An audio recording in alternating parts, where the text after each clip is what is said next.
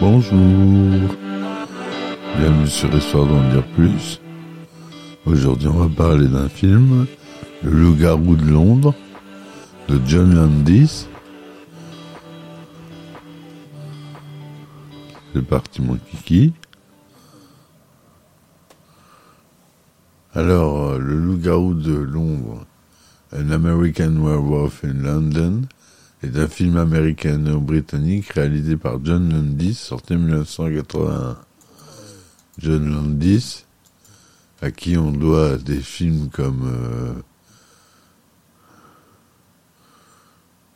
Le flic de Beverly Hills 3, Un prince à New York, La quatrième dimension, Blues Brothers 2000. Il a réalisé Thriller de Michael Jackson, Black and White de Michael Jackson toujours. Il a beaucoup travaillé pour Disney.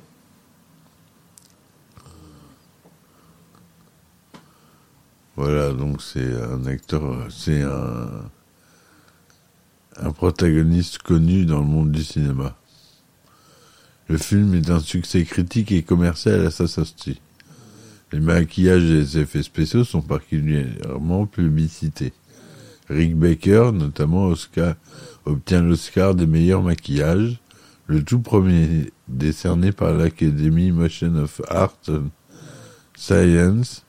Le loup-garou de Londres acquiert au fil du temps le statut de film culte du genre. Il connaît suite Le loup-garou de Paris, réalisé par Anthony Waller, est sorti en 1997.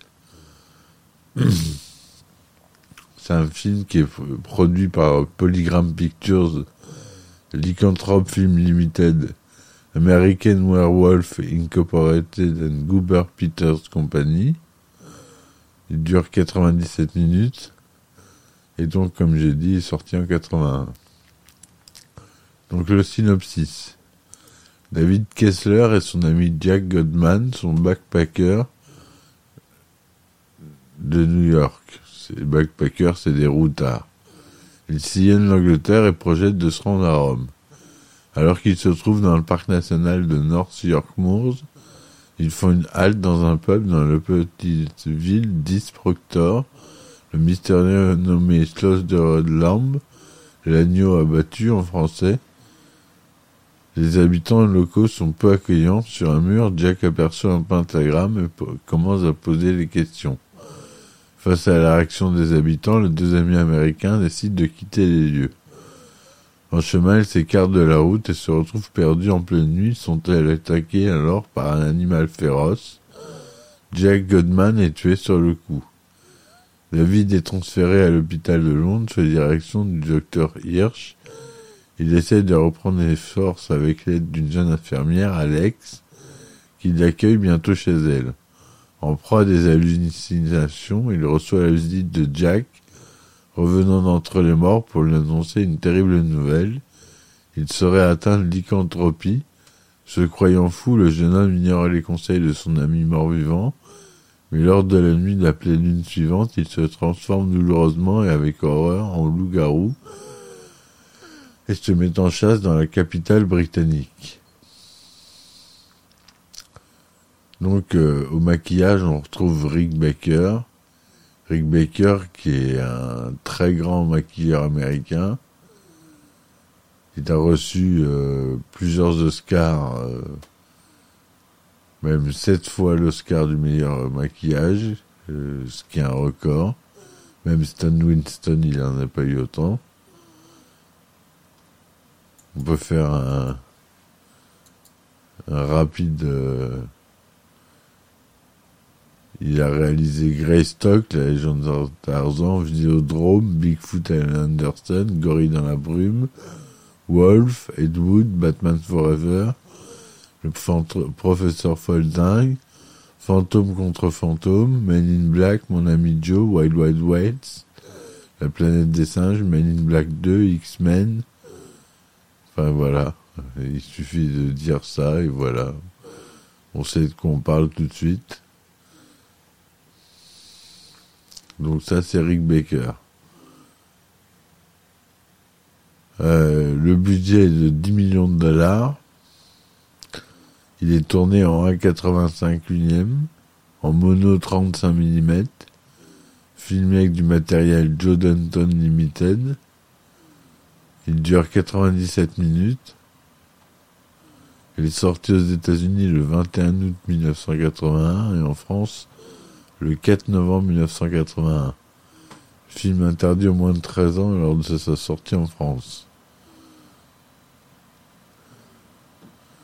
Alors la distribution, euh, on a personne de connu. On a David Naughton qui joue David, Jenny Agutter qui joue Alex, Griffin Dune qui joue Jack, John Woodvine qui joue Dr. Hirsch, Dom McKillop, l'inspecteur Villiers, etc., etc. Il y a juste un caméo du réalisateur, John Landis, qui joue l'homme barbu qui a un accident de voiture à, à Piccadilly. John Landis a commencé à imaginer l'intrigue du film en 69, alors qu'il officie comme assistant de production sur le tournage de L'Or pour les Braves en Yougoslavie. en Yougoslavie, pardon. Avec un technicien local, il voyage en voiture et rencontre des Roms. Ces derniers sont alors en pleine cérémonie rituelle et brûlent le corps d'un défunt pour être sûr qu'il ne reviendra pas à la vie. John Landis se demande comment il réagirait au retour de la mort. Il commence déjà, dès lors, à imaginer l'histoire. Deux ans plus tard, John Landis écrit et réalise son premier métrage, Schlock, qui sort en 1973 et devient peu à peu culte.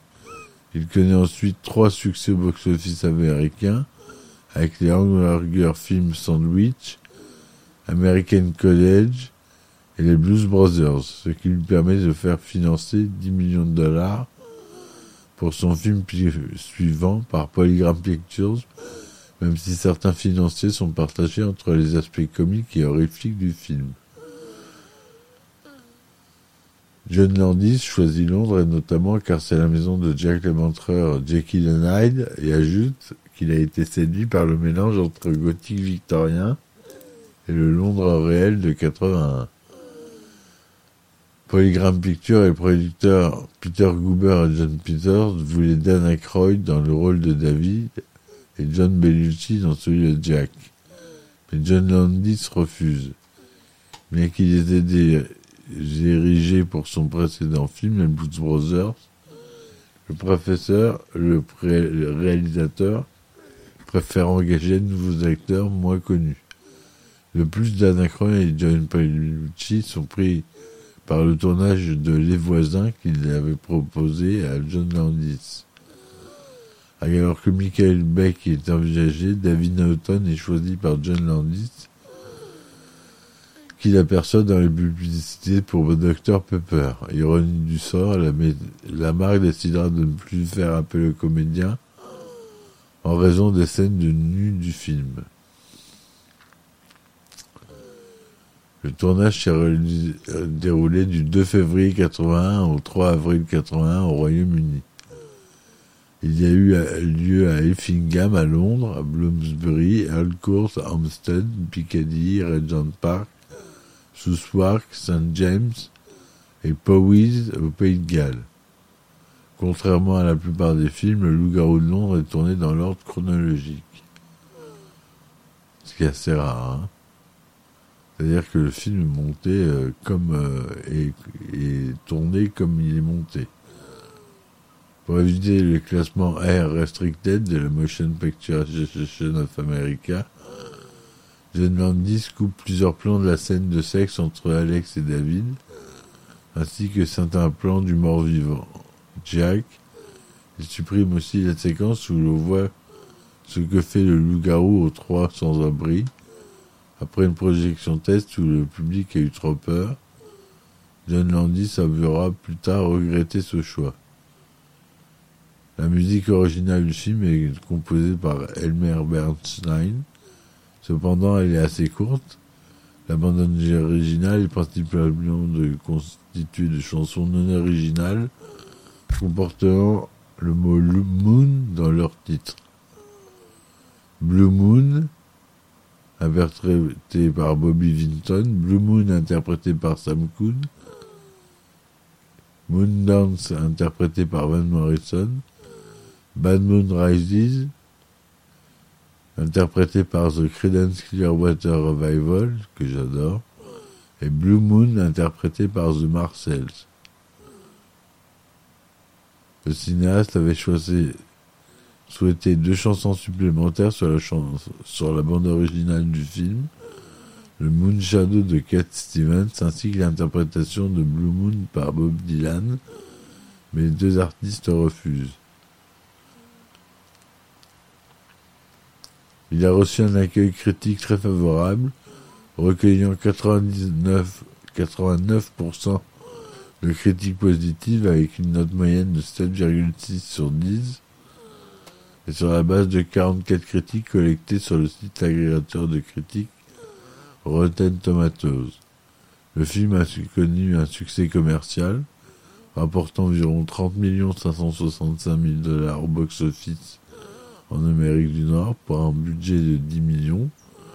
En France, il a réalisé 932 212 entrées. Il a reçu le meilleur Oscar du maquillage en 1982 pour Rick Baker. C'est ce premier film à remporter cette, cette récompense créée en 1981. Il, récupère aussi le Saturn Award 1982, meilleur film d'horreur et le prix des meilleurs maquillages pour Rick Baker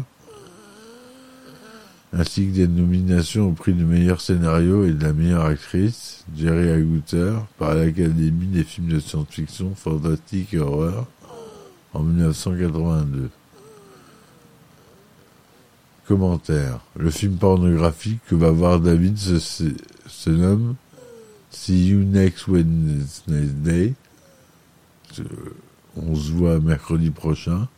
On peut également voir une affiche dans les couloirs du métro à Londres, See You Wednesday est un running gag présent dans quasiment tous les films du réalisateur. À la fin du générique, on peut lire un message de félicitations pour le mariage de Prince Charles et la princesse Diana qui a eu lieu le 29 juillet 1981. Le cinéaste avait souhaité deux chansons supplémentaires sur la bande originale du film, le Moon Shadow de Cat Stevens indique l'interprétation de Blue Moon par Bob Dylan, et tous deux refusèrent, comme je l'ai déjà dit. Toute la fin du générique, on peut lire le message Any resemblance to any person living dead or undead is coincidental, qu'on pourrait traduire par toute sa ressemblance avec des personnes vivantes décédées ou revenues à la vie n'est qu'une coïncidence. John Landis reprit le même message à la fin du vidéoclip thriller. L'épisode du Muppet Show diffusé à la télévision lors du cauchemar de David est un, véritable épisode, mais cette partie ne fut jamais diffusée à la télévision américaine. Ceci explique pourquoi il fut considéré comme étant un faux épisode et que Camille et Miss Piggy soit crédité au générique. On peut voir deux posters d'Humphrey Bogart dans l'appartement d'Alex. Le premier concerne l'affiche de Casablanca 40, en 1942, présente dans le salon, et le second, un portrait noir et blanc de l'acteur présent dans la cuisine. John Landis avait écrit une suite en 91 qui devait être à nouveau produite par Polygram, mais Michael Kuhn, son directeur artistique, retoqua le script et le projet fut annulé. Le Loup-garou de Paris, un American Werewolf in Paris, réalisé par Anthony Waller en 1997, n'est pas à proprement parler une suite si les deux films n'ayant comme seul lien que le concept de départ. Film culte, le Loup-garou de Londres fait notamment partie de l'ouvrage Mille et un film à voir avant de mourir, en 2003. Michael Jackson sera tellement impressionné par le film qu'il fera appel à John Landis deux ans plus tard pour le clip de Thriller. Le film a par ailleurs influencé plusieurs réalisateurs des générations suivantes. Dans le numéro spécial 40, réalisateur culte en 40 images choc du Man Movies, publié en 2012, le scénariste britannique Edward White loue les qualités du film et l'importance qu'il a eu dans sa carrière. Il avoue avoir été principalement été marqué par une image. Si je devais choisir qu'une image parmi toutes celles de, tous les plans incroyables que compte le long métrage, ce serait sans doute celle d'insert sur la statue de Mickey Mouse en plein milieu de la scène de transformation. Dans l'ensemble, le film m'a terrifié, mais ce plan m'a fait éclater de rire. En juin 2009, il a annoncé que Dimension Film développe un remake. En novembre 2016, il est confirmé que Max Landis, fils de John Landis, écrira et réalisera le film. En décembre 2017, Mark Landis confirme sur Twitter qu'il vient de finaliser la première version du script. Cependant, depuis 2019, le projet est remis en question après plusieurs accusations de harcèlement sexuel et moral à l'encontre de Max Landis. Donc voilà, euh, c'est un super film euh, popcorn à voir. Je vous conseille de voir. Qui est vraiment bien. Ah, on a un hélicoptère qui passe. Désolé. On va attendre qu'il passe. Voilà. Et donc, ouais, euh, vous voulez passer un bon moment avec des effets spéciaux impressionnants euh, avec votre copine, euh, c'est un des films à voir. Voilà, j'espère que ça vous a plu. Euh, je vous dis à très vite pour le prochain épisode et à bientôt. Allez, bis, ciao ciao.